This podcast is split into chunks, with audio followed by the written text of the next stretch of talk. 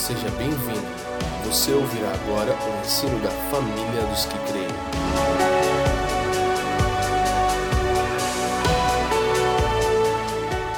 O impacto do reino de Deus nos valores básicos da vida humana. Então a gente vai trabalhar sobre isso, porque não tem como você falar tudo sobre o reino. Podia ter todos os pregadores do mundo aqui e a gente podia ter é, sei lá, um ano de série sobre isso não ia dar tempo de falar. Então o negócio é o seguinte: você tem que mirar um alvo e esquecer do resto, né? Então a gente vai falar hoje sobre o impacto do reino de Deus nos valores básicos da nossa vida, tá bom? Tamo junto, gente? Então vamos é, falar sobre o contexto geral, né? Mateus capítulo 16, Jesus ele está falando sobre a edificação da igreja. Ele está lançando os quatro fundamentos pelo qual o Novo Testamento ele está alicerçado. Então, no que diz respeito à edificação da igreja, Cristo é o fundamento e ao mesmo tempo ele é o edificador. Porque ele disse: "Sobre essa pedra eu edificarei minha igreja". Quem é essa pedra? Não era Pedro, era ele mesmo. Quem é o edificador da igreja?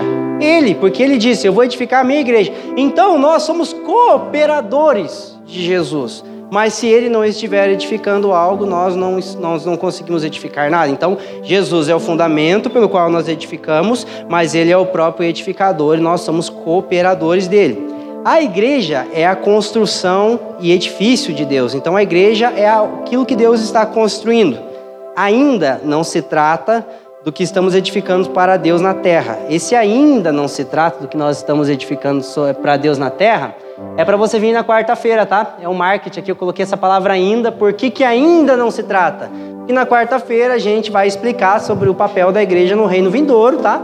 E aí a gente vai falar do que, que a igreja vai construir para Deus na era vindoura. Mas ainda não se trata do que a gente está fazendo para Deus aqui, mas daquilo que Deus está fazendo em nós para Ele. Então, a igreja não está fazendo algo para Deus na terra, é Deus que está fazendo algo para Ele na igreja. Então, a igreja hoje, ela é a edificação, ela é o edifício de Deus.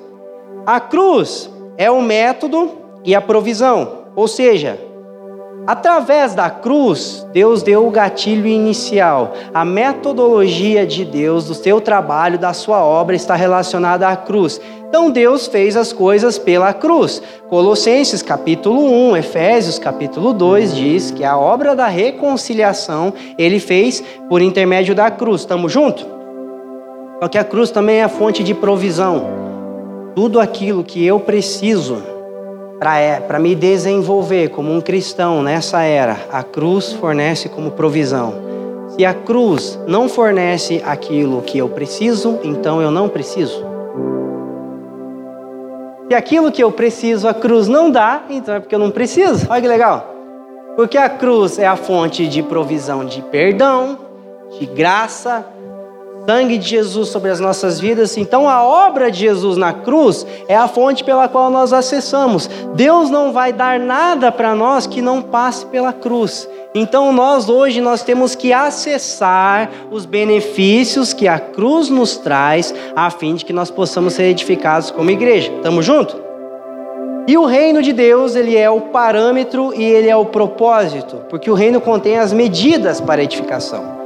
Então, Cristo está construindo algo que é a igreja e a sua metodologia é a cruz e os seus parâmetros e as suas medidas estão contidas no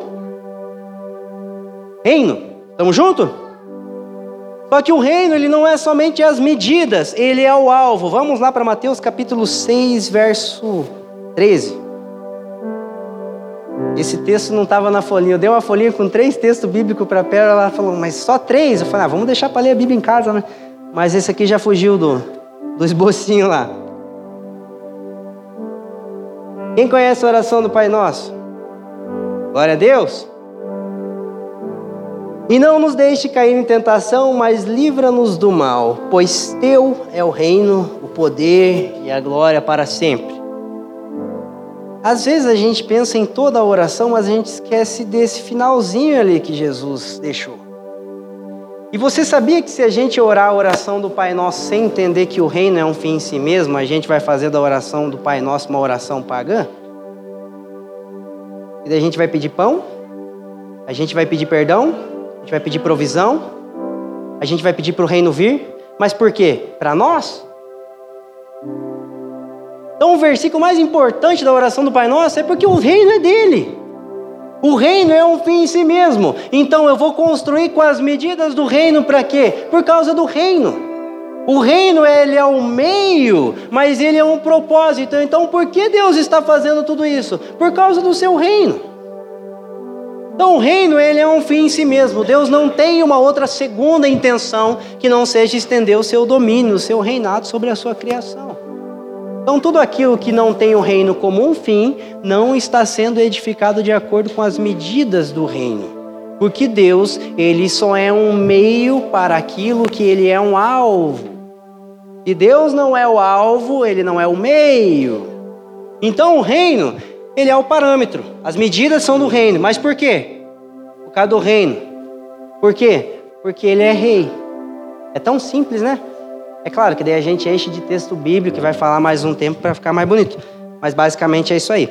É... Mas, gente, veja bem. Nós somos ensinados a pensar no reino de Deus, basicamente todos nós aqui, com exceção de alguns, nós somos ensinados a, a pensar no reino de Deus como uma estrutura para onde nós estamos indo. Aqui fora eu? Não confessa, irmão, nem vem. Você já pensou num negócio de pôr um muro bem dourado, assim, aquele arco bonito, reino de Deus? Eu entrando e tipo São Pedro ali com uma listinha. Só porque eu fui católico eu pensei isso, irmão? Quem mais pensou? Levanta a mão para não me deixar sozinho. Ou alguma coisa parecida. Nossa, eu vou entrando no reino de Deus. Aí São Pedro tinha uma lista de convidados ali. É, tá, vai. Só que o reino de Deus, a gente foi ensinado a pensar no reino como uma estrutura para onde nós estamos indo e não como um domínio que está vindo. Reino de Deus não é uma estrutura da onde a gente vai entrar, é um domínio que está vindo. O reino é dos céus, mas não é nos céus. É a origem, não é o propósito. Não é venha, é, a Bíblia deixa claro, não é venha o teu reino não é nos leve para o teu reino. Tão simples, né? Mas a gente foi muito é, instigado pela tradição católica romana, pela tradição dos nossos pais e tudo mais, a pensar no reino mais com uma estrutura para onde nós estamos indo. Só que nós temos uma compreensão equivocada sobre isso e nós temos uma compreensão muito rasa sobre o reino de Deus como um sistema de valores. Já parou para pensar no reino de Deus como um, o, o direito de Deus dominar? O reino de Deus como um sistema de valores pelo qual ele governa. Então, hoje eu quero trabalhar, eu quero me dedicar a falar sobre o reino de Deus como um sistema de valores e como a presença ou a ausência do reino de Deus afeta nos nossos valores pessoais. Estamos juntos? Então vamos lá. É, a chegada do reino de Deus nos evangelhos traz um impacto sobre os valores pelo qual a vida e o propósito humano são edificados. Veja bem, no, no, nos evangelhos, várias vezes está, está dito assim: é chegado o reino, o reino de Deus está próximo. Tem uma tradução, agora não lembro qual das King James, que diz: o reino de Deus está ao vosso alcance. Eu acho linda essa tradução. Eu não lembro qual do, mas é o reino de Deus está ao vosso alcance, então ele é acessível. Isso é muito legal. É, mas veja bem, várias vezes nos evangelhos você vê uma reinterpretação de valores. Porque o reino, ele vai, veja bem, o reino ele vai chamar de bem-aventurados os pobres, que o mundo chama de lixo imprestável. O reino de Deus vai chamar de bem-aventurados os perseguidos que o mundo odeia. O reino de Deus coloca uma, uma criança como parâmetro para herdar o reino em um mundo onde o alvo de realização são os ricos. Olha isso. O reino de Deus chama de maior em autoridade os pequenos e servos que o mundo pisa. O reino de Deus chama de forte e precioso o que o mundo chama de fraco e desprezível. O reino de Deus chama de sucesso e vitória a cruz romana, que era chamada por eles como fracasso e derrota. É, então veja bem, cara, o reino de Deus vai chamar de vitória de Deus a cruz, que era vista pelos romanos como a derrota dos homens. Então a cruz era o argumento final de César. A cruz era assim: quem manda aqui é Roma. E Deus usa essa cruz para dizer: quem manda aqui sou eu. Então percebe que o reino ele vai trazer uma reinterpretação de muitos valores, uma redefinição de muitos princípios e conceitos, que daí um autor americano, que é um livro que o Jesus Cop tem falado muito, chama de O Reino de Ponta Cabeça. Mas, na verdade, é um mundo que está de cabeça virada para baixo, né? O reino de Deus está bem certinho ali. Mas, na ótica nossa, o reino é de ponta cabeça, porque os seus valores são inversos. Tamo junto? Então veja bem, a influência do reino presente tem como propósito reconfigurar as nossas perspectivas, redefinir os nossos valores, reordenar os nossos conceitos, a fim de que a chegada visível e palpável do reino vindouro seja ao nosso favor e não contra nós. Lembra que o Leandro ensinou semana passada reino eterno, presente e vindouro? O reino eterno é, o reino presente está, o reino vindouro virá, que é vindouro, né? Óbvio. Quanta redundância numa frase. Só que o reino presente tem como objetivo influenciar os meus valores, redefinir conceitos, valores e perspectivas, a fim de que quando o reino vindouro vier, ele seja a meu favor e não contra eu. Tá entendendo? Então, basicamente, o reino vindouro está próximo. A questão é se nós vamos se render a ele ou se ele vai render a gente. Se eu não me render ao reino, o reino vai me render. Porque a Bíblia é clara: todo joelho. Quero dobrar antes. A igreja tem a oportunidade de se prostrar antes. A igreja tem a oportunidade de dizer: você vai reger as nações com cetro de ferro, mas para nós o teu coração é suficiente para nos reger. Então nós não estamos entre aqueles que irão dizer, caia sobre nós os montes. Man, gente, nossa, eu estou adiantando o fim dos tempos. Eles vão ter fé para transportar a montanha. É isso que está dizendo a Bíblia. Caia sobre nós os montes, mas quem nos protegerá da ira do cordeiro? O reino de Deus vai render alguns. Por isso que a gente é chamado a se render. E se render não é somente se dobrar a nível de joelho dobrado. A rendição tem a ver com parar de argumentar contra. Porque os meus joelhos podem estar dobrados e mesmo assim eu posso estar argumentando. E o significado do dobrar-se diante de um Senhor era dizer: eu me rendo, você está certo e eu me submeto ao que você está falando. Então, é, Mateus capítulo 16 vai dizer assim: tantos outros textos, João Batista usou esse parâmetro, Jesus usou esse parâmetro, os apóstolos usaram esse parâmetro. Eles diziam assim: arrependei-vos, pois. Arrependimento é choro? Não, porque em Hebreus 12 Esaú chorou, mas não conseguiu se arrepender. Arrependimento não é choro, mas pode trazer choro. Arrependimento é mudança de valores.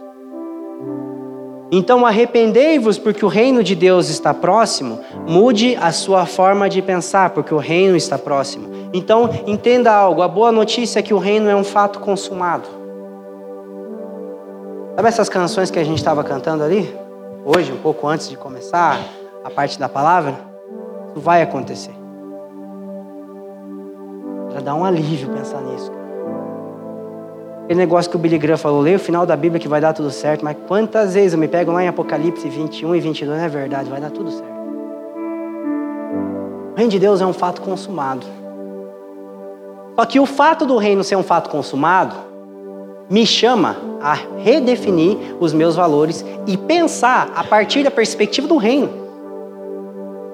Então o homem, desde que caiu, ele é chamado, aliás, ele é programado a pensar tendo em vista a queda.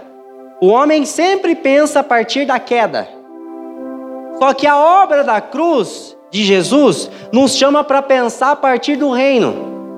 Então, arrependei-vos, pois o reino de Deus está próximo. É pense de uma forma diferente, não mais tendo em vista a queda do homem, porque a queda foi resolvida na cruz. Então, se a queda foi resolvida na cruz, não tem como, não tem por que considerar o homem caído na sua forma de pensar. Vocês precisam considerar o fato do reino de Deus na sua maneira de pensar. Mude os seus valores, porque o reino é um fato que já chegou e que está vindo. Então, o chamado a mudar os nossos valores é um requerimento básico para que o reino de Deus não seja um motivo de ofensa. Vamos para Mateus capítulo 16, por gentileza? É... Existem uma grande diferença entre você ver o reino e você ver a partir do reino. Veja bem, vou dar uma, uma definição bem, bem simples aqui. Faz de conta que eu sou o reino. Faz de conta que eu sou a pessoa do reino. Felipe, você está me vendo? Não, eu sou a pessoa do reino. Diz que sim para ficar mais bonito. Aí, tá me vendo, né? Tá. Você tá. Fica olhando para mim. Você tá vendo um relógio? Umas letrinhas que é, ninguém gosta daquele relógio lá, mas tá vendo um relógio que. Tá vendo uma câmera? Você tá vendo o Gustavo? A Pérola? Agora vem aqui do meu lado, vem aqui. Ele entrou. Tá vendo o que eu tô vendo? Beleza. Agora você tá vendo a partir do. Isso aí. Valeu, obrigado. Você vê o reino é uma coisa, você vê a partir do reino é outra. Então eu posso ver o reino, mas nunca ter visão de reino. Porque para ter visão de reino eu preciso acessar o só que o reino não é um lugar para onde eu estou indo, é um domínio que está vindo. Eu preciso render a minha forma de pensar para que o reino me acesse e eu passe a partir, e eu passe a ver a partir do reino. Olha que simples isso. Em Mateus capítulo 16, é muito legal porque Jesus, eu gosto do Pedro, um dos meus heróis na Bíblia. É... Foi ela que gritou ali? Que legal. Imagina quando tiver duas. É... Veja bem, Pedro, ele me consola muito, porque, cara, ele é o tipo de gente que Jesus transformou. Só que Pedro não pode ser usado como um comparativo para minhas mancadas. Porque as mancadas de Pedro eram em prol do reino.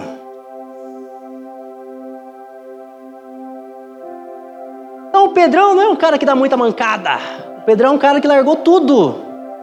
Só não conseguia entender a natureza do reino. Então, Pedro não é comparativo para minha procrastinação. Pedro não é comparativo para minha teimosia. Pedro pode ser um comparativo para minha ignorância em relação à natureza do reino. Tá? Vamos lá. É... Então, Pedro, ele recebeu, ele, Jesus, ele está falando com seus discípulos, né? Quem estão falando que eu sou? Ah, que você é um milagreiro, que que você é Jeremias, que você é João, que você é Elias, que você é mais um profeta. Tá, quem vocês dizem que eu sou? Quem falou ali? Pedro disse o quê? Tu és o filho do Deus? Cara, imagina que legal. Irmão, você tem uma revelação que Deus te deu. E a primeira pessoa para quem você conta essa revelação é Deus. Mano, não é tipo Renato, cara, recebi uma revelação. Eduardo, tu não tá ligado, mano, do que eu vi na Bíblia. Alves, veja bem. Não, eu recebi uma revelação de Deus sobre o Cristo e a primeira pessoa que eu falo dessa revelação é o Cristo.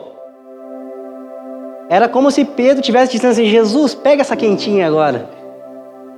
Pega essa que está quentinha. Só que ele recebeu uma revelação de, de Deus. E ele falou do que ele. Legal. Verso 21. Desde esse tempo começou Jesus Cristo a mostrar a seus discípulos que era necessário seguir para Jerusalém, sofrer muitas coisas dos anciãos e dos principais sacerdotes e dos escribas, ser morto e ressuscitado no terceiro dia. E Pedro, chamando-o à parte, começou a reprová-lo, dizendo: Tem compaixão de ti, Senhor, isso de modo algum te acontecerá. Mas Jesus, voltando-se para Pedro, disse: Arreda-te, Satanás Tu és para mim pedra de tropeço, porque não cogita das coisas de Deus, e sim das coisas dos. Guarde esse cogitar das coisas dos homens, que a gente vai trabalhar em cima disso. Primeiro ponto que não está no script, mas a gente vai falar, verso 21. Desde esse tempo começou Jesus Cristo a mostrar seus discípulos. Pedro recebeu uma revelação nova Jesus mudou o discurso. Então, às vezes, Deus não dá uma revelação nova sobre ele porque a gente não está pronto para ele mudar o discurso com a gente. A gente quer ficar recebendo revelação nova de Deus, mas a gente não quer que Deus mude o discurso com a gente. A partir do momento em que Jesus revelou os quatro fundamentos do Novo Testamento, ele, a igreja, a cruz e o reino, a conversa mudou. Porque quando a gente recebe uma porção nova, a gente é cobrado a partir de um jeito diferente. Então, se eu peço por uma nova revelação de Deus, eu tenho que entender que Ele vai mudar o discurso comigo. E a gente está chegando no término desse estudo e, gente, de pregação boa, tá cheio. Pregador bom querendo vir na família não falta, cara. YouTube, acessa lá, tem gente bem melhor que eu para pregar. O ponto não é quem está pregando, o ponto não é, não é isso. O ponto é que se nós estamos recebendo uma porção de Deus, nós temos que entender que o discurso está mudando com a gente. Lá vai eu de novo, tá? Gente, conta para pagar não me tira sono. Faz 24 anos que eu sou pobre. Eu já estou acostumado. Eu não estou acomodado, tá? Eu estou acostumado. Pastor Leandro Alves esses dias me libertou, cara. Ele falou assim, Felipe, eu trabalho 12 horas por dia, tenho conta para pagar? Eu falei, nossa, é verdade. nossa, eu nunca tinha pensado nisso, não adianta se matar de trabalhar, né? Conta para pagar não tira sono. A maioria de nós aqui passou mais tempo pobre do que rico. Não é verdade? Mas ora por prosperidade para poder abençoar os irmãos, que tudo que Deus faz em você não é para você, é para o reino, então vai dar tudo certo. É, mas o que tira o sono é o que, que eu vou fazer com aquilo que Deus tem me dado. Ai, como eles têm acordado eu de madrugada, cara. Ai, como é difícil congregar numa comunidade onde essa doutrina é o que rege aquilo que é dito no público, no púlpito. Ah, eu vim congregar aqui porque a palavra é boa. Irmão, você não sabe do problema que você está arrumando. A palavra é boa, mas os discursos é duro no dia a dia. Então Pedro foi usado por Deus e pelo diabo no mesmo dia, cara. Sabe por quê? Ele foi usado por Deus e pelo diabo no mesmo dia, porque ele achou que a revelação podia ser do jeito dele, do jeito de Deus, mas a prática podia ser do jeito dele. Deus fala o que ele quer do jeito dele, e eu pratico o que Deus me falou do meu jeito.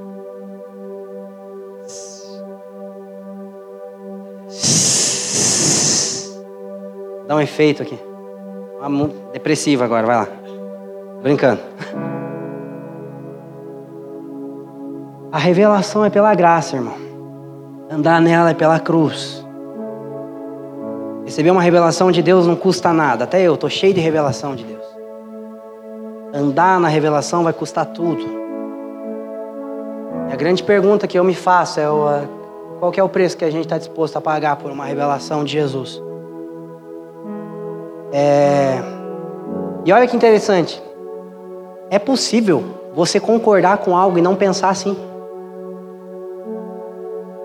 Porque Pedro tinha acabado de concordar com o fato de Jesus ser o Cristo, certo? Mas veja bem, ele, ele tentou salvar o Cristo, certo? Mas o Cristo não é o Salvador? Cara, ele tentou ser o Cristo do Cristo. Eu acabei de receber uma revelação de você como Salvador, mas eu quero ser o Salvador do Salvador. Jesus, espera aí, eu vou te proteger do que? De ser o Salvador.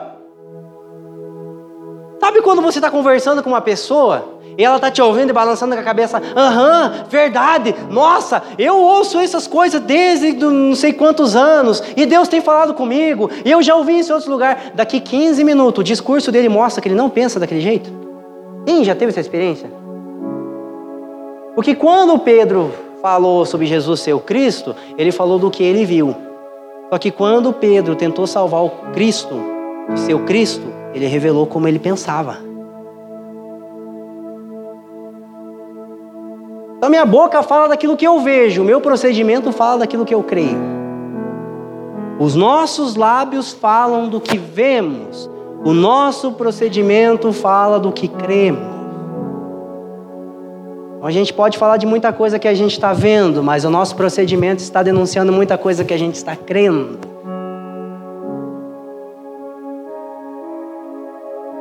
Concordar com algo não quer dizer que eu penso assim. Compartilhar uma frase da qual me identifiquei não quer dizer que eu penso daquele jeito. Não quer dizer que aquilo está implícito na minha mentalidade. Porque a, a frase de efeito, o bom discurso, um bom texto, um bom livro, ele serve como uma marreta no muro dos nossos sofismas e dos nossos pensamentos. Então ele de fato causa um impacto e ele é essencial, mas ele não é suficiente para renovar a nossa mentalidade. E o que eu tenho entendido é que inovação teológica nem sempre denuncia mudança de mentalidade. Inovar a minha teologia nem sempre quer dizer que Deus está renovando a minha mentalidade. Ver o texto bíblico de uma forma diferente, de um jeito que eu nunca vi na minha vida, não quer dizer que Deus está colocando os seus valores, os seus princípios na minha mente. Porque o que tem de gente bom de Bíblia que tinha que dar uma aula para Calvino, do. Você não tem ideia, os caras tinham que pegar Charles Spurgeon e colocar assim, senta e escuta um pouco. Os caras explicam tudo sobre escatologia. Eu queria que esses irmãos tivessem aqui para ensinar escatologia para nós na, na quarta.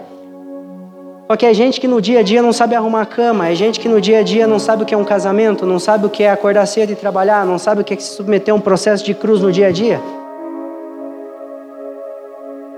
Então a boca fala muitas vezes do que eles leem, do que eles sabem, mas o procedimento fala do que eles creem. E eu tenho muito temor disso, porque inovar a minha teologia não quer dizer que Deus está renovando a minha mentalidade. Ai, como isso dá temor, irmão.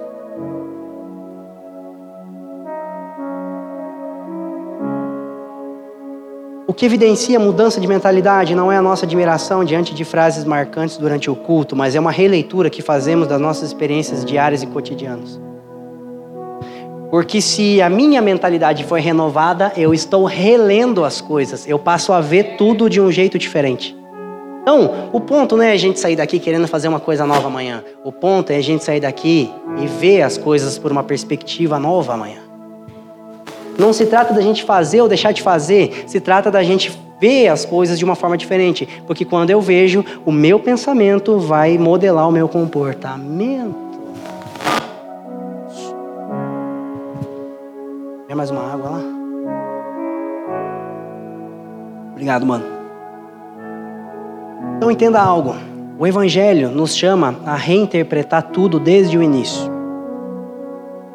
Eu me converti há 16 anos, entre Carnaval e Páscoa, nessa mesma época, entre Carnaval e Páscoa de 2011.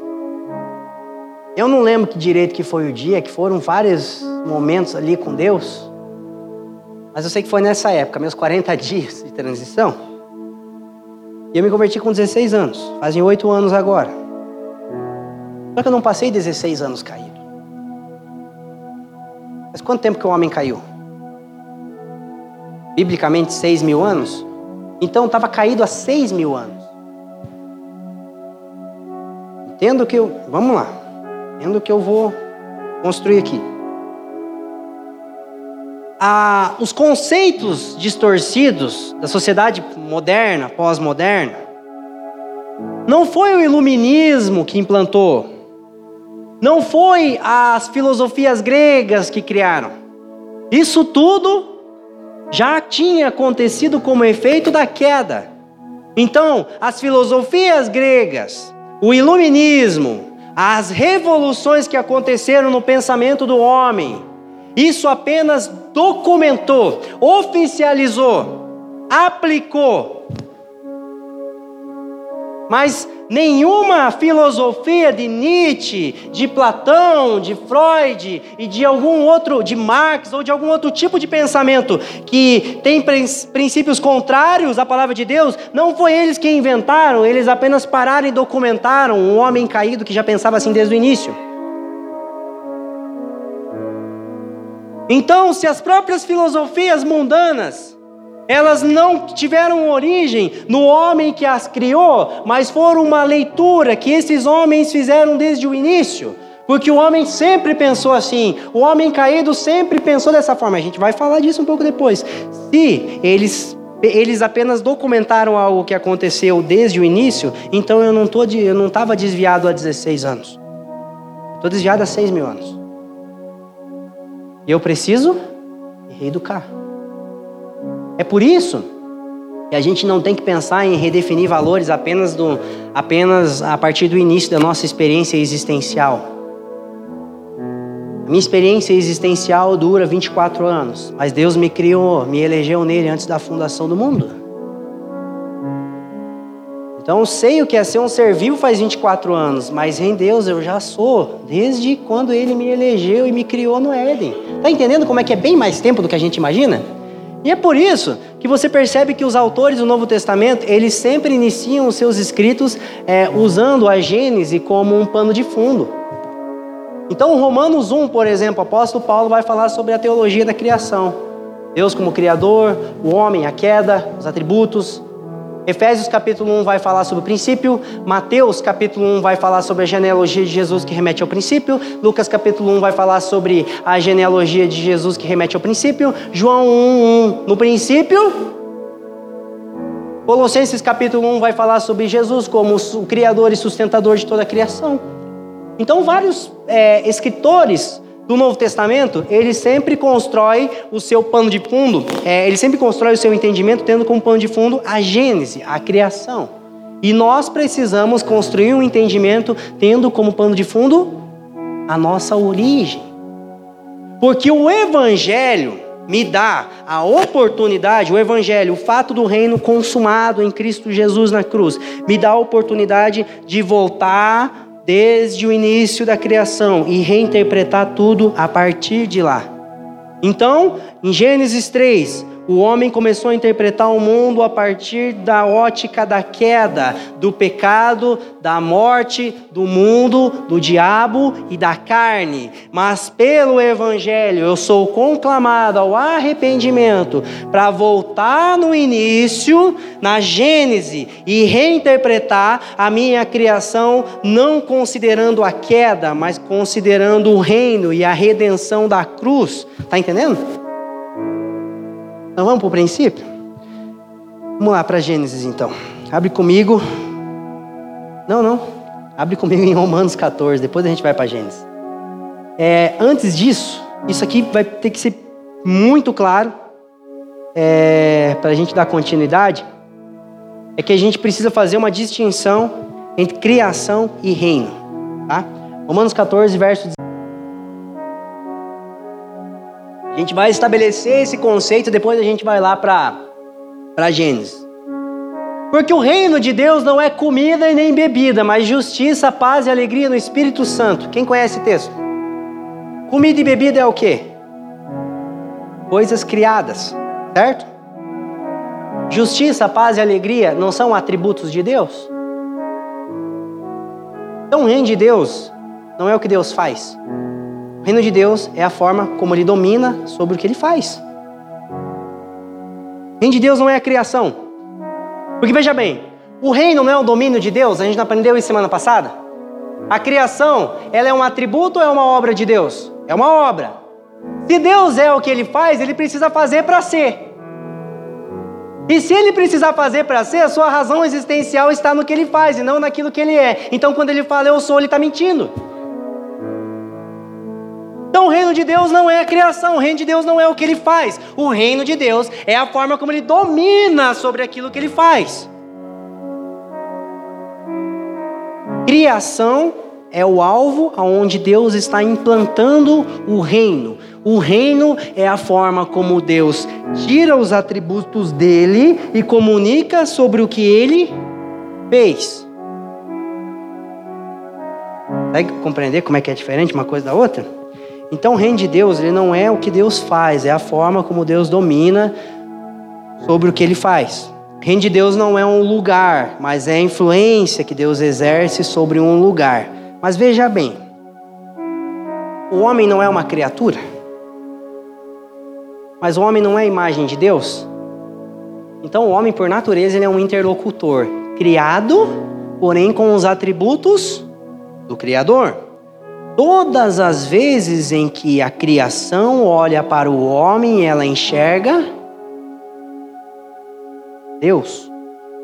Todas as vezes em que Deus olha para o homem, ele vê a. Porque o homem é uma criatura. E porque o homem é a imagem de Deus. Então o homem, ele tem a responsabilidade de reinar. Domínio, dominai, sujeitai e Dominai. Por quê? Por que, que o homem estende o domínio? Porque ele tem a responsabilidade de comunicar os atributos do Criador sobre aquilo que ele fez. Então o homem é um agente principal na forma como Deus se comunica com aquilo que ele fez. Por que eu não sei dizer? Porque os anjos é bem mais obediente, né, irmão? Nossa. Pensou que Miguel não tem pecado para confessar diante de Jesus? Miguel serve nós. E talvez no mundo vindouro a gente vai julgar os anjos. Miguel, cara. Bom, né? Quando se trata de escolher coisa ruim, Deus é muito bom. Demais. Mas, vamos lá. O homem é um ser criado, mas tem os atributos do Criador, por isso ele tem a responsabilidade de comunicar o caráter de Deus sobre a criação. O homem foi chamado a reinar, mas reinar não é ter as coisas sobre o nosso controle.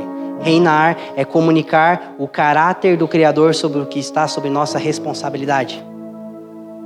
Reinar pela ótica de Deus não é eu controlar as coisas. Isso é os reinos deste mundo fazem isso, como Jesus diz em Mateus capítulo 21. Reinar é a habilidade de comunicar os atributos do Criador sobre aquilo que está sobre minha responsabilidade. Reinar é a capacidade de eu representar uma autoridade que está acima de mim. A autoridade é a legalidade para representar alguém que está acima de você. Por isso nós aprendemos semana passada, quando o, o, o centurião romano falava, o César falava. Quando, se você não parar para um policial na rua, você não está desrespeitando apenas um policial, você está desrespeitando o Estado. Porque ele fala em nome do Estado. Então, Deus, assim, é, não é. Veja bem essa analogia.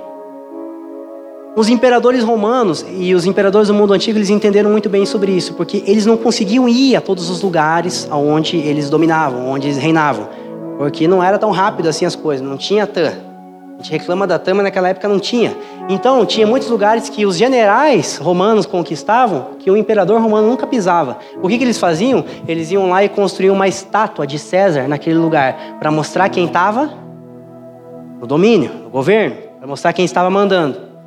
Deus deu o homem a sua imagem e semelhança e o colocou no jardim para mostrar quem manda. Olha que legal, cara.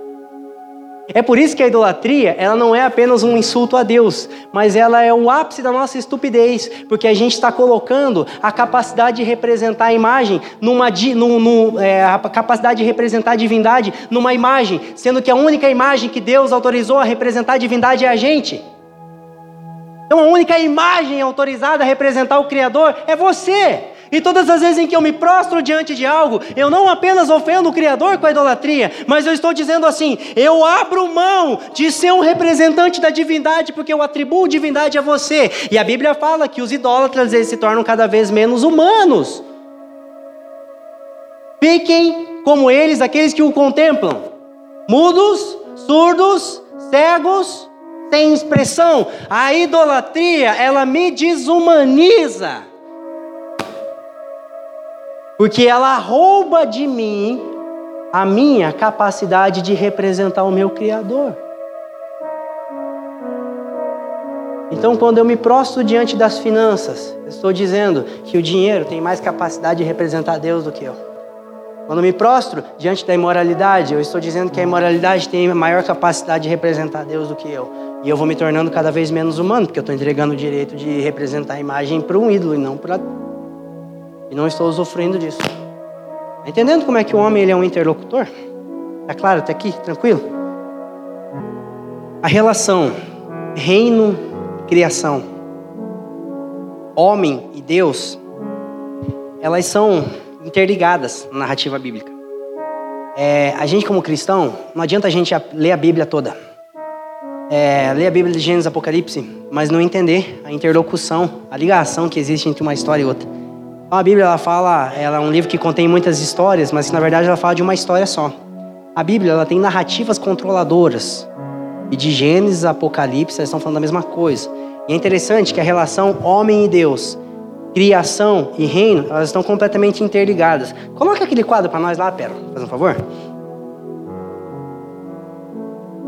Veja bem, a relação entre o reino e a criação ao longo da narrativa bíblica. Gênesis 1 e 2 mostra o modelo original do reino de Deus na criação. Então, Gênesis 1 e 2, como era no princípio, o mundo sem pecado, o mundo desconsiderando a queda, o mundo desconsiderando a morte. Gênesis 3 a 11 mostra a queda e separação do reino de Deus e da criação. Gênesis 12 até Malaquias 4 mostra a profecia da restauração entre o reino de Deus e a criação. Mateus 1 até João 21 mostra o plano de restauração e o, o seu cumprimento em sua fase inicial. Isso tem que ficar claro. Atos 1 até Judas 1. Sabia que a Bíblia tem Judas ali antes do Apocalipse? E aquela carta é muito importante, a gente vai usar muito para falar sobre o fim dos tempos.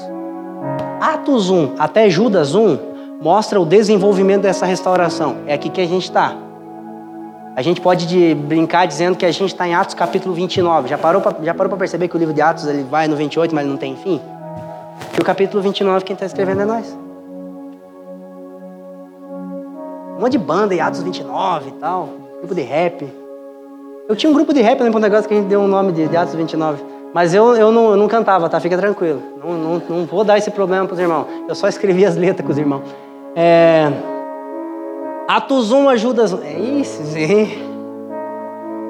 Atos 1 ajuda 1 mostra o desenvolvimento dessa restauração. Apocalipse 1 ao 20 mostra como a conclusão dessa restauração irá acontecer, ou a consumação. E Apocalipse 21 e 22 mostra a restauração consumada, o reino de Deus e a criação como realidades interligadas pelo homem, o maior súdito de Deus e principal administrador da criação. É um plano de leitura para ler a Bíblia? Lê, tendo em vista essa ótica. Você vai relacionar Davi com Abraão. Você vai entender por que, que falam de Ruth por que, que tem Esther lá no meio? O que tem a ver o Efraim, pastor Leandro Alves? A gente vai descobrir de todas essas coisas. O que, que tem a ver o cego de Jericó? Não é para a gente apenas ler a Bíblia com lições morais, tipo aquele lance de horóscopo bíblico, assim, fecha o olho e. Ah! Daí 19, profecia contra o Egito. Não, o Egito é do diabo, não quero saber. Vamos lá de novo. A gente já vai com o dedo meio no meinho para abrir nos salmos ali. Porque tem uma aplicação mais pessoal e fácil de entender. A gente fecha o olho, nunca abre a Bíblia Apocalipse, que é livro ruim de entender. A gente nunca vai para Gênesis, que é história. A gente vai sempre no meio, que já tem salmos ali perto. Mas a Bíblia não é para ler assim. A Bíblia não é um livro de curiosidades. A gente às vezes pergunta coisas que não estão na Bíblia. A Bíblia não diz. Algumas coisas a Bíblia diz a gente estudar melhor. Mas algumas coisas a Bíblia não diz, porque a Bíblia não é um livro de perguntas e respostas, a Bíblia é um livro que contém o suficiente da revelação de Deus para mostrar o que ele está fazendo num tempo que se chama história. Então contém só isso. E o restante talvez ele vai explicar no porvir se ele quiser. Dos dinossauros, entendeu? Do Big Bang. Vai ter dinossauro? Não sei. Pergunta para ele no milênio. Eu também queria saber. Mas a Bíblia não diz. A Bíblia não é um livro que fala de dinossauro. A Bíblia é um livro que fala de Deus, o homem e a sua criação. Então tá aí. É... Só que é interessante, né? Que sempre a relação reino de Deus e criação está sempre relacionada ao homem. O homem pleno, reino de Deus pleno. O homem cai, reino de Deus se separa da criação é, o homem é restaurado, o reino presente chega. A consumação acontece, o homem, Cristo e a igreja uma realidade só, para toda a eternidade, o reino de Deus se estabelece. Então o agente principal do reino somos nós. O que Jesus não deu as chaves do reino para o Bolsonaro, nem para o Lula, deu para o Pedro, que é representante da igreja. A gente fica tão preocupado com quem está com as chaves da nação, mas a gente abre mão de usufruir das chaves do reino. E se eu coloco a expectativa de transformação em um presidente, em um governante, em qualquer pessoa que ocupe um, ocupe um cargo estatal, eu estou dizendo que você é o Messias. E se eu coloco um homem no trono do Messias, eu tiro Jesus do trono. E a Bíblia fala que nos últimos dias apareceriam muitos Cristos. E quando a gente fala de Cristo, não está falando do Henrique Cristo, irmão? Também. Mas deixa o Henrique Cristo lá. Apareciam muitas pessoas, apareceriam muitas pessoas com a proposta de fazer algo que só Jesus pode fazer. E muitas pessoas procurariam em homens algo que só Jesus pode fazer. Então não precisa ser um Henrique Cristo para ser um falso Cristo. Precisa ser uma pessoa que está prometendo algo que só Jesus pode fazer.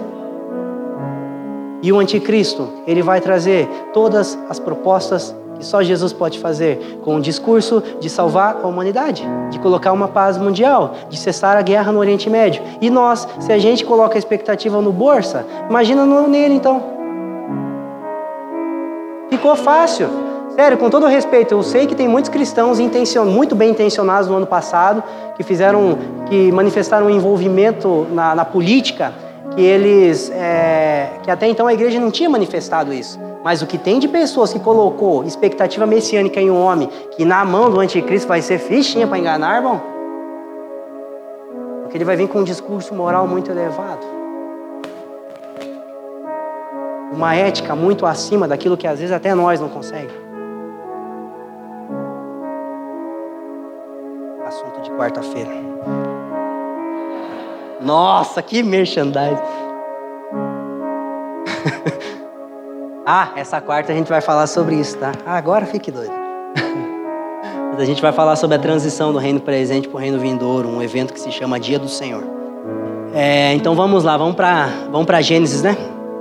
Gênesis capítulo 3, por gentileza.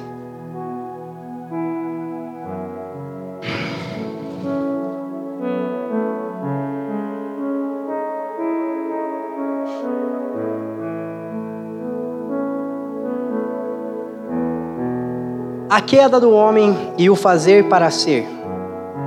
A origem do conceito de razão existencial distorcido. É, eu, no início eu disse que a gente vai falar sobre os valores básicos da vida humana. E um dos principais valores que regem a nossa vida humana e os nossos conceitos e os nossos outros valores secundários é a nossa razão existencial. As maiores perguntas da humanidade é quem eu sou, para onde eu vou? Onde eu vim? É o homem, né? É, e a forma como a gente interpreta a razão existencial é uma das maiores denúncias se a gente pensa pela ótica do reino, pela ótica da queda. Veja bem, o, é, Gênesis 3, capítulo, versículo do 4, não. Vamos desde o 1, Gênesis 3, 1. Ora, a serpente era a mais astuta de todas as animalhas do campo que o Senhor Deus tinha feito. E esta disse à mulher: É assim que Deus disse: Não comereis de toda árvore que está no jardim? E disse a mulher à serpente: Do fruto das árvores do jardim comeremos. Mas do fruto da árvore que está no meio do jardim, disse Deus: Não comereis dele e nem tocareis, para que não morrais. Então a serpente disse à mulher: Certamente não morrereis, ou seja, uma nova ideologia uma ideia personificada chamada serpente ou Satanás, ela lançou uma nova ideologia, uma, um novo jeito de pensar, uma alternativa para pensar de uma forma que o homem nunca tinha pensado. Espera aí, não vai morrer. Próximo verso. Porque Deus sabe que quando, que no dia em que dele comerdes, se abrirão os vossos olhos e sereis como sabendo bem o mal. O homem já não era igual a Deus? Então por que que ia comer para ser?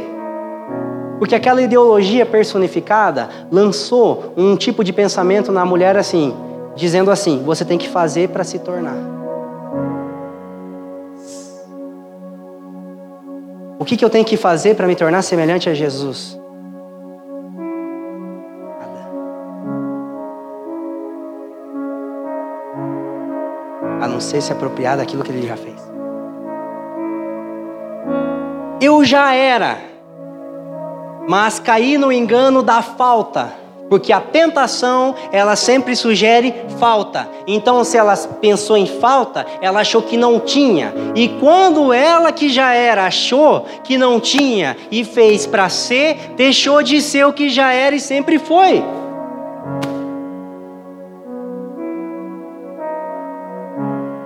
Ah, te peguei, comeu, não é mais. Peraí, é, e aí, pode perceber que quando Deus vai, ele vai interrogar, né? Quem te fez saber? Ele não pergunta para Adão o que foi que você fez, como se o pai tivesse com uma cinta na mão ou se fosse a nossa mãe com a havaiana na mão. O que, que você fez? A quem você ouviu? Então Deus ele estava mais interessado não naquilo que o homem fez, mas em quem o homem ouviu, porque Deus sabe que o homem ele faz conforme aquilo que ele ouve, porque o próprio filho, em João capítulo 5, o filho só faz aquilo que ouve o pai fazer. filho só fala aquilo que ouve o pai fazer. Quem você ouviu? Que conjunto de ideias você se submeteu?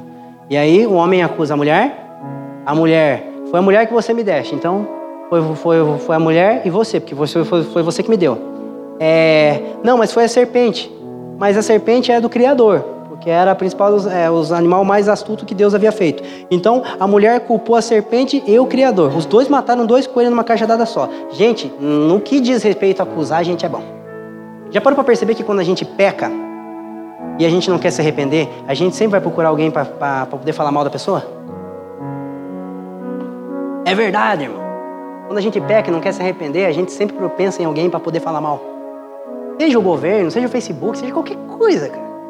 Que a gente quer acusar. E a única que não fala nada ali é a serpente. Porque eu fico imaginando a serpente num canto, tipo, não tenho mais nada a acrescentar, já se tornaram semelhante a mim. Estão lá se acusando.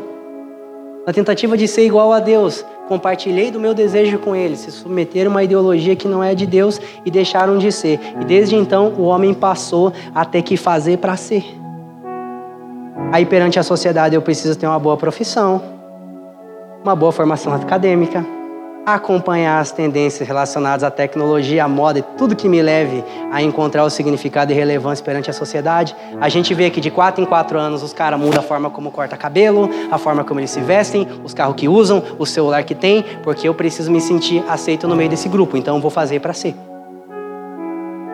Ah, o dia que eu tiver uma profissão. Ah, o dia, cara, se você não faz nada com o dia que você já está, você nunca vai ser no dia que você acha que vai ter. Porque o dia que eu tiver tudo isso, só vou potencializar aquilo que eu já sou agora. Ah, se eu tivesse aquele pastor que ele tem. Ah, se eu tivesse essa oportunidade. Ah, se eu morasse nos Estados Unidos. Ah, se, se eu precisasse ter para ser, eu não seria nada diferente do que uma reprodução de um padrão caído que fazia para ser.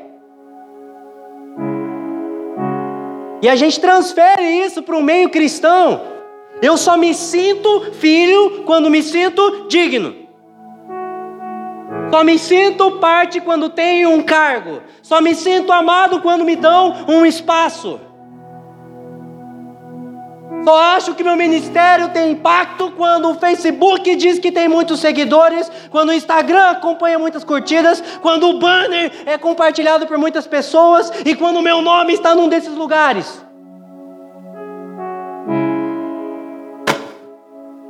Se ninguém me chama para fazer nada na igreja, ai, eu não me sinto parte. O que eu tenho que fazer para ser?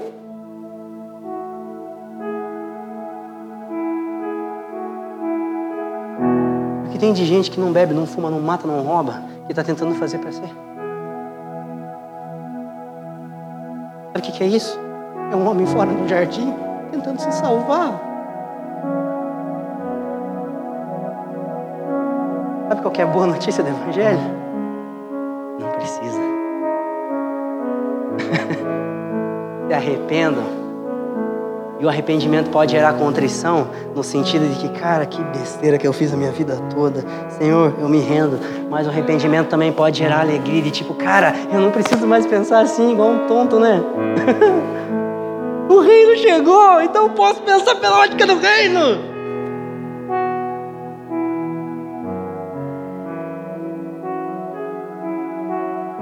E aí o materialismo, o consumismo, o hedonismo Sempre vão ser vistos como oportunidades para que eu possa fazer algo para ter algo. Aí eu vou explorar os limites da gastronomia, eu vou viajar para todos os lugares, eu quero tirar todas as fotos, eu quero andar com todas as pessoas famosas. E se eu não conseguir nenhuma dessas coisas, pelo menos eu quero ser cuidado pelos pastor principal da church. Nada contra, tá? Eles são uma bênção e olha o que tem de pessoas que eles querem discipular. Mas não é esse o ponto, irmão. Fazer para ser, não precisa. Isso é muito legal, não precisa, Léo. Tá feliz? Ah, eu também. É, vamos lá. Próximo aspecto. Conceito de liberdade. Então a gente falou do conceito de razão existencial. Agora a gente vai falar do conceito de liberdade. Tá bem filosófico hoje, né? Vamos dar uma filosofada boa. É, já parou pra pensar por que Deus colocou aquela árvore lá no meio? Por quê? Já sabia que não ia tropeçar. Existem algumas teologias cristãs. Não dá para chamar de cristã, Renato, mas algumas teologias evangélicas. E Deus colocou aquilo ali para dar uma tentada no homem. Ai, que ódio. Anátema. Besteira, né? Gente, por favor, não tem nada a ver com a mensagem, mas tem. Não deixe que a Globo te ensine história do Brasil e não deixe que o YouTube te doutrine. Leia livro. Não é, não é secular sentar um domingo à tarde com os filhos e falar sobre Dom Pedro II. E às vezes, não, falar com a gente mesmo, porque a gente nem, nem a gente sabe. sabe, estuda história, é bom demais. No jardim, a árvore não foi posta como uma tentação para o homem, mas como um memorial para lembrá-lo de que, embora ele fosse a imagem de Deus, ele não era Deus. Era um memorial. Todas as vezes que você olhar para aquela árvore, você vai entender que você tem limite. E quando você entender que você tem limite, você é livre. Gênesis 2,16: De toda árvore comerá livremente.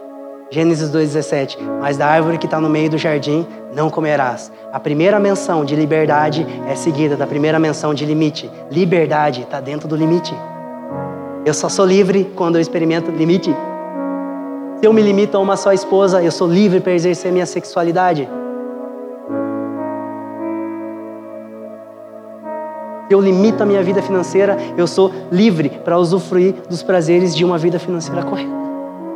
E o mundo está dizendo hoje: seja livre, quebre limites. Mas na medida em que o homem quebra os limites da sua sexualidade, da sua vida financeira, da sua alimentação, porque come um monte de porcaria que nem cachorro come, tem coisa que se você jogar pro teu cachorro ele não vai comer e ele vai quebrando todos os limites e ele vai se tornando cada vez mais escravo. Porque o homem, ele era livre quando ele tinha limite ou ele, ou ele era livre quando ele quebrou o limite? Então, quando o homem quebrou o limite, ele se tornou escravo, porque quando ele tinha limite, ele era livre. E o conceito de liberdade que o mundo impõe é: quebre os limites, experimente, inove, vai. Como disse Nimrod, o céu é o limite.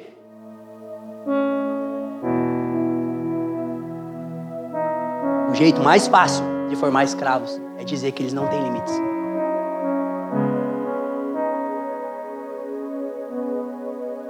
Como a nossa sociedade tem arrebentado com todos os limites, cara. Liberdade e limite são coisas que andam juntas. Quando eu me limito, eu sou livre. O homem era livre para ser sobre a criação, desde que fosse limitado diante de Deus. Então a árvore era um meio de proteção e não um objeto de tentação.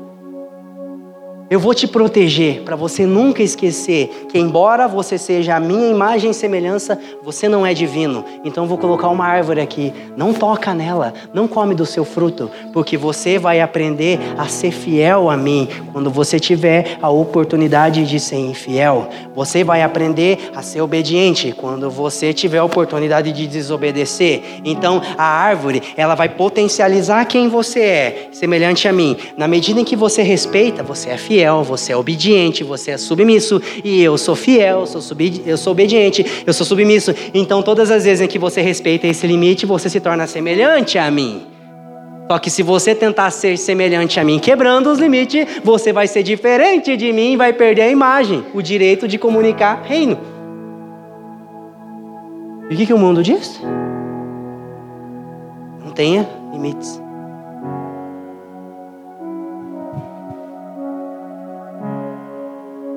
A gente não limita mais a nossa vida financeira e não entende por que é escravo das finanças. Vamos falar sobre dízimo agora. Sei que a Gabi já fez a oferta, mas veja bem. De acordo com a cultura judaica, não vou me aventurar muito que eu não entendo direito, mas vamos lá. É, dava mais ou menos 33%. 10% tá fraco. Não, de verdade. 10% não é quase nada. Se fosse somar tudo que eles davam, dava mais ou menos 33%. Só que veja bem, o judeu, ele era ensinado, através da sua fidelidade às finanças, a se limitar a 67% da sua renda. O brasileiro pós-moderno gasta 150% da sua renda. Ganha mil, gasta 1.500. Não limita a sua vida financeira e não entende que é escravo de um salário. Porque tem que fazer hora extra porque não pode estudar. Porque vai gastar mais tempo trabalhando mais, porque não tem tempo para pensar, não tem tempo para criar, não tem tempo para empreender. Por quê? Porque ele é escravo das contas. Mas na verdade, se pelo menos dizimasse, ia viver com 90% daquilo que ganha. Mas a gente ganha 100%, vive com 150%. Então, dízimo é porque Deus está precisando de dinheiro ou porque Ele quer me educar a ter limite? Tá entendendo? E o que, que o mundo diz? O que, que o mundo faz? Você recebe uma ligação dizendo que o seu crédito foi aumentado. O seu limite foi expandido. E é um convite a você ser um escravo. Nossa, que legal, meu cartão tem 7 mil de limite. A tua corda tem 7 mil no teu pescoço.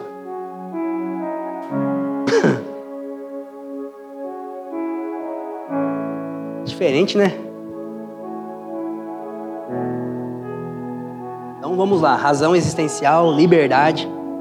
Próximo. É... Quando o homem quebrou os limites, ele passou a se envergonhar, se esconder, se acusar para tentar se salvar. escondi de Deus, acusei o próximo, me vesti, estou fazendo de tudo para tentar me salvar. O homem não tinha uma vida para cuidar, agora ele passou a ter. Sabia que uma das maiores mentiras que alguém pode pregar para você é dizer que você tem uma vida? Sabia que você não tem vida? Sabia que a tua vida não é tua? Ai, a minha vida espiritual, a minha vida financeira, a minha vida sexual, a minha vida social. Ficou legalzinho esse jeitinho de mão aqui, né? Não é a tua vida, porque Colossenses diz que a nossa vida está oculta em Cristo. E o sacerdote no Antigo Testamento não tinha herança, porque herança é provisão para administrar a vida. Então, quando Deus falou, Eu sou herança, vocês não têm vida, eu sou a vida de vocês. E para vocês exercerem o sacerdócio, vocês vão ter que aprender a não ter que cuidar da própria vida. Então, o homem passou a ter uma vida, e ele passou a tentar se salvar. E hoje a gente é, é comum, é, é doutrina é, em alguns meios também, né? Alguns meios é, cristãos, evangélicos. E é até nobre dizer que a gente tem que lutar pelos nossos sonhos, lutar pela nossa vida, lutar pelos nossos desejos. Coloque os seus planos diante de Deus. Quem foi que disse que você tem plano, irmão? Foi quem disse que tem uma vida? Você está morto com Cristo. Morto não tem vida. Não é que morto não vive? A minha vida está oculta em Cristo Jesus. Mas isso é muito bom. Sabe por quê? Porque no Éden o homem não precisava salvar a vida dele. Ele não precisava cuidar da vida dele. Porque a árvore da vida cuidava. Quando ele comia, né? Ele não precisava se cuidar. Porque na verdade Deus cuidava. A criação servia quem servia a Deus. A árvore da vida dava vida ao homem. Só que quando o homem cai, ele precisa se cuidar. Cuidar da própria vida. Só que quando Cristo morreu e ressuscitou por mim, eu não preciso mais cuidar da minha vida. Então eu estou livre para me salvar. Logo eu posso cuidar das coisas de Deus e do próximo. Oh, que alívio. Não precisa mais. Estou livre para viver o propósito, que é ser doador. Estou livre para viver o propósito. Eu não preciso mais lutar pela minha razão. Eu não preciso lutar mais pelos meus direitos. O maior defensor dos direitos humanos é o diabo.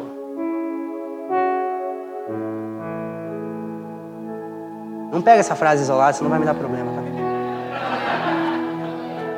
Pede para assistir a pregação inteira. Vou dizer, não fui eu, nem estava lá.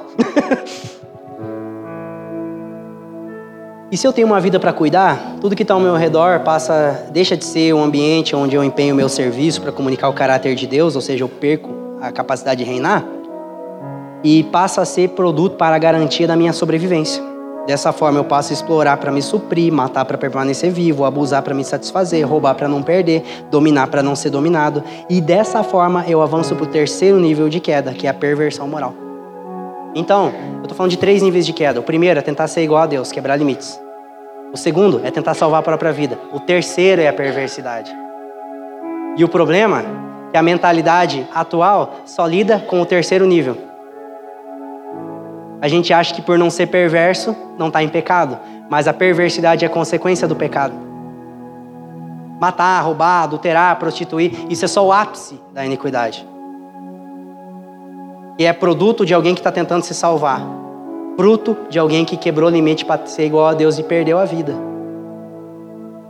E o que tem de cristão bonitinho, não rouba, não fuma, não trai, não adultera, mas que está tentando viver a própria vida e está caído.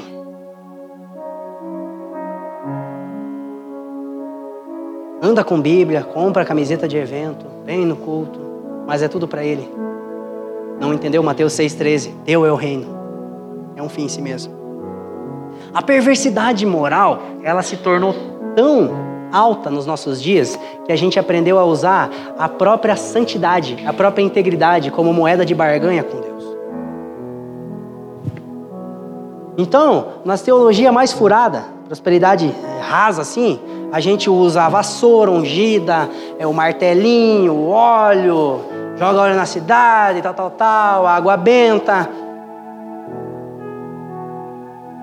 Só que a gente pode ter uma vida santa e achar que Deus nos deve algo. Eu posso ter jejuado ontem e achar que Deus tem que vir no culto hoje. Eu posso ter gasto 4, 5, 10 anos da minha vida orando, jejuando, lendo a Bíblia e achar que Deus tem que fazer meu ministério explodir.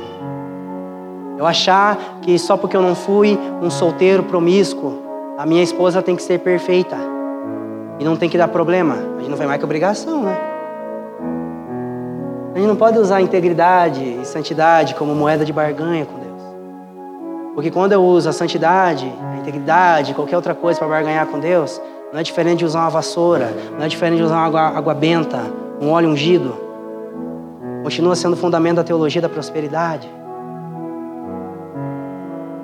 Então, é, o moralismo, ele, ele é falho, porque o moralismo por si só, ele não tem a capacidade de nos levar a viver uma vida para a glória de Deus apenas. Porque o moralismo, ele vai refrear os meus mais intensos impulsos carnais. Não vou roubar, não vou mentir, não vou adulterar e tal, tal, tal. Mas nem sempre eu vou viver uma vida para Deus. Irmão, o que tem de ateu que não tem problema com pornografia? O que tem de grau 33 na maçonaria que é marido de uma mulher só?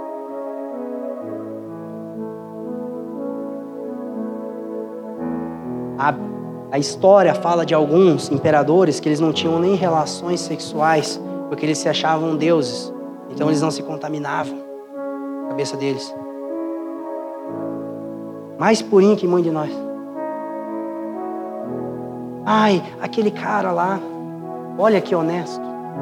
Olha só que exemplo. Só falta ser crente. Só falta converter. Como se a cruz fosse mais um, um, um adereço à lista de coisas que ele é. Mas ele pode estar fazendo tudo aquilo para tentar salvar a própria vida. E a maior denúncia social contra o moralismo, é, pelo menos no século passado, quem aqui já ouviu falar sobre o movimento Woodstock? É, rock and roll, mas não que o rock and roll é errado, tá? Rock and roll é o que dá para remida aí, glória a Deus, né? É, mas o movimento de estoque, mais ou menos, ele tem um pano de fundo social assim. Os pais, ou, é, os pais estavam tendo que ir para a guerra do Vietnã. E eram maridos de uma mulher só, alguns. Eles não eram pessoas mais pervertidas na sociedade, até porque se fosse estaria preso, né? Eles eram pessoas livres, que trabalhavam, tinham sua vida e tal. E depois da Segunda Guerra, os presidentes no mundo, eles levantaram um ideal chamado progresso Vamos restaurar o mundo, paz mundial, a guerra acabou, vamos ser tudo bonitinho. Só que daí, esses filhos viram os pais tendo que ir para a guerra, matar e morrer, no discurso de gente bonitinha, que estava falando de paz, que estava falando de unidade, Matar em nome da paz. Então quer saber? Não faça guerra, faça amor. Se toda essa moralidade de vocês não tem capacidade de refrear a queda da humanidade, o que, que nós vamos fazer? Imoralidade. Drogas, imoralidade sexual, que se expandiram ali de tal forma que hoje se tornou um elemento social. A imoralidade é um elemento social pós-moderno. As drogas são elementos sociais da pós-modernidade. Todos os tipos de droga que você quiser. E começou ali. Uma reação é, de contracultura que levou para outro extremo. Ou seja, nem a perversão, que é um protesto ao moralismo, e nem o moralismo, mas uma vida para a glória de Deus. Não é nenhum nem outro. Tá entendendo? Estamos juntos? Vamos avançar. São três limites de três níveis de queda. O princípio do pecado, o homem tentado a ser igual a Deus. O efeito da transgressão, salvar a própria vida. Cair, então tem que proteger minha vida. O ápice da iniquidade, perversão moral. Entenda, irmão? Perversão moral é o ápice. O pecado é a idolatria. O pecado é querer ser igual a Deus.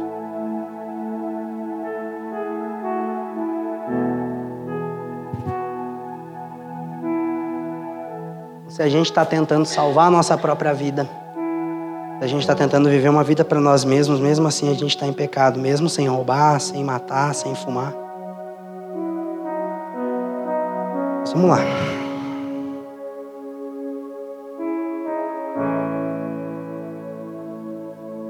E quando eu estou tentando salvar minha própria vida, você já reparou que as grandes religiões pagãs, elas sempre viam é, a sua deidade a serviço dos seus interesses? Então, as grandes religiões que são pagãs, elas sempre cultuavam uma deidade baseada no pavor do castigo e no favor da bênção. Então, adorava determinado Deus para trazer prosperidade agrícola. Se não trouxe prosperidade, tinha medo, porque no final das contas ele está brabo. Então a adoração pagã ela é sempre baseada no favor e no pavor. E eu posso ser um devoto, mas no final das contas, Deus, esse Deus, esse ídolo, está a serviço dos meus interesses. Está entendendo?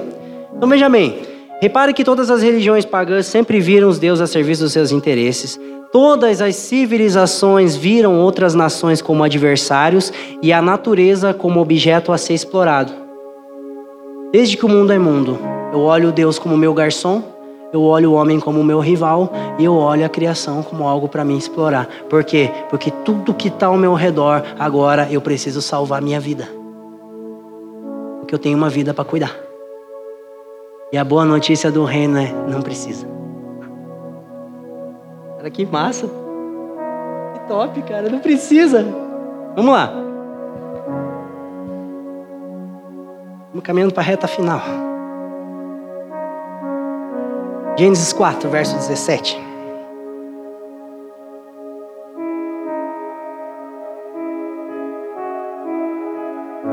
Então a gente falou sobre razão existencial, a gente falou sobre liberdade e agora a gente vai usar, a gente vai falar sobre um outro grande elemento, ele é uma das bases da nossa sociedade e ele é um, talvez um dos principais influenciadores da forma da gente pensar e trabalhar, que se chama progresso. Bonitinho na bandeira do Brasil. Ordem e. Fala sobre o progresso agora. O progresso não reflete a qualidade da relação do homem com Deus e com o seu próximo. O progresso não é reflexo da qualidade. Vamos pegar de trás para frente. Se fosse, as nações mais ricas do mundo não seriam as nações mais apóstatas em relação ao Evangelho. América do Norte, Europa, continentes, as partes mais ricas do mundo. E aonde o cristianismo vive os seus níveis mais profundos, mais, aliás, mais rasos, de compromisso com Deus. E a gente quer que o Brasil melhore para quê? Mas eu não estou falando aqui de discurso político e social, tá? É só para você pensar. E o progresso não é reflexo. É, Gênesis 4,17 diz o seguinte: Habitou com a sua mulher e ela concebeu e deu à luz a Enoque. E ele edificou uma cidade e chamou a cidade, pode voltar, é, e chamou a cidade pelo nome do seu filho. Então, Caim, ele chama aquilo que ele edificou, ele dedica aquilo que ele edificou naquilo que ele gerou. E não a quem? E não ao Deus, Criador de todas as coisas. O homem passa a fazer coisas por meio de si e dedicar a si. Quem é Enoque? É quem Caim gerou. Não é o Enoque gente boa lá, isso é o Enoque ruim, tá? É, quem Caim gerou? Enoque. E o que ele fez? Uma cidade. Então ele nomeou, ele dedicou o que ele fez ao que ele gerou. Não foi Deus que me deu, foi eu que trabalhei. E aí você começa a perceber o início da mentalidade de progresso, porque o homem tinha acabado de romper a sua relação com Deus, tinha acabado de matar o seu irmão e ele edificou uma cidade. Nossa, como eu fiz coisas boas na pior fase do meu casamento, como Deus veio nos meus piores momentos de, de, é, de imoralidade. Porque isso é progresso. Não é reflexo da nossa relação com Deus. Então, o que o homem fazia deixou de ser uma extensão da qualidade do relacionamento e se tornou uma fuga, uma camuflagem para a falência relacional. Então, os meus relacionamentos com Deus e com o próximo estão falidos. Aonde eu vou me camuflar? Naquilo que eu faço. Vamos para o próximo verso. A Enoque gerou Eno, e a Enoque nasceu Irade, e a Irade gerou Meujael. Um bom de nome, hein? E Meujael gerou a Metusael, e a Metusael gerou a Lameque. É outro gente boa, brincadeira, tá? E tomou Lameque para si duas mulheres, aí da poligamia, imoralidade. O homem de uma era Ada, e o nome de outra Zilá. Próximo verso. E Ada Teve a Jabal, e este foi pai dos que habitam em tenda e tem gado, a evolução pecuária, a evolução agrícola, começando aqui, próximo verso. E o nome do seu irmão era Jubal, e este foi pai do que tocam harpas e órgão, ou seja, as artes fluindo, próximo verso. E Zilá também teve a Tubal-Caim, mestre de toda a obra de cobre e de ferro, e a irmã de Tubal-Caim era Naamá, instrumento de cobre e ferro, o princípio da metalúrgica, o princípio da indústria. Então a agricultura, a agronomia, a pecuária surgindo, as artes surgindo, a indústria surgindo de um homem que tinha rompido com Deus. Você não vê progresso aqui? E se você continuar lendo a Bíblia, vai falar em Gênesis 6 de varões de renomes na antiguidade, na antiguidade, grandes guerreiros. Só que lá no capítulo 6, Deus diz assim: Eu vi que o desígnio do homem é mal desde o nascimento. E eu vou parar com tudo. O progresso não estava refletindo a relação do homem com Deus. E não estava poupando ele de caminhar em direção ao juízo. Uma sociedade que estava progredindo e que não refletia a relação com Deus, porque não era extensão, era camuflagem, e que estava caminhando para o juízo. Se o progresso fosse bom, 70 milhões de pessoas não teriam morrido em duas guerras.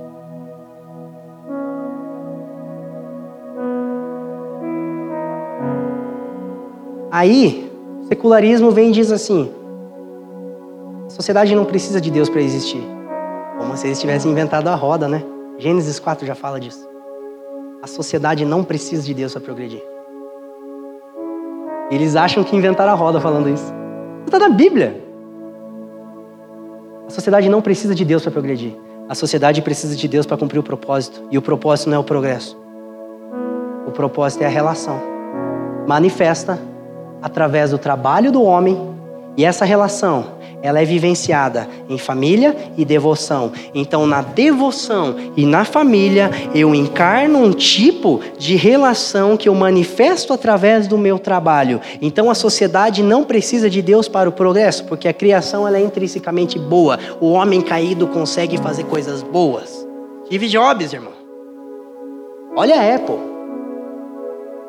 E você percebe que os maiores cientistas, os maiores atletas, os maiores cantores, os maiores empresários, suicidas, viciados em droga, casamento destruído. Alguns foram mortos pelos filhos.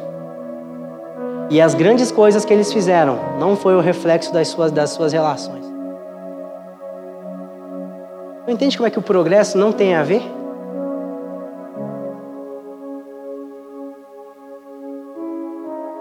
Sociedade não precisa de Deus para o progresso, a sociedade precisa de Deus para cumprir o propósito. E o propósito não é o progresso, é a relação. Guarde isso. Você crê nisso? Vamos lá, você concorda com isso? Então por que, que muitas vezes a gente acha que a minha vida com Deus está boa se eu tenho um trabalho bom? Se eu tenho um carro bom? Se eu tenho um ministério bom? E a minha vida está ruim se eu estou desempregado?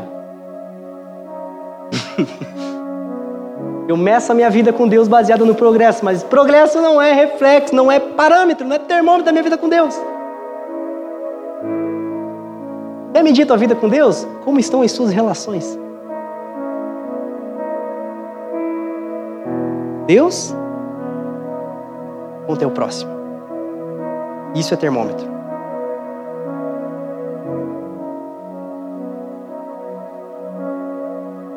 E para finalizar, o maior, a maior evidência disso é que Jesus decidiu apresentar a sua vitória global pelo fracasso da cruz.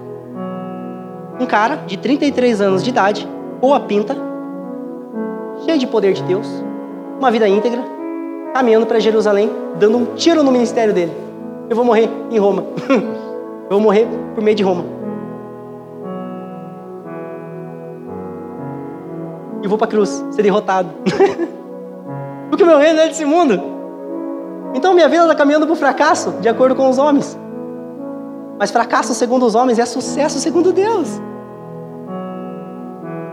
Sabe o que vai acontecer na transição da era presente para a era vindoura? Do reino presente para o reino vindouro? A mensagem da cruz vai ser pregada. E por que ela é escândalo? Porque ela não se move de acordo com os padrões desse mundo. E o que nós precisamos para ter uma vida de sucesso? Começar a fracassar um pouquinho mais.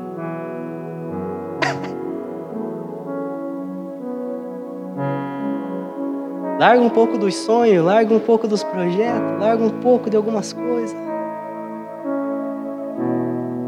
A gente precisa começar a abraçar o fracasso da cruz, irmão.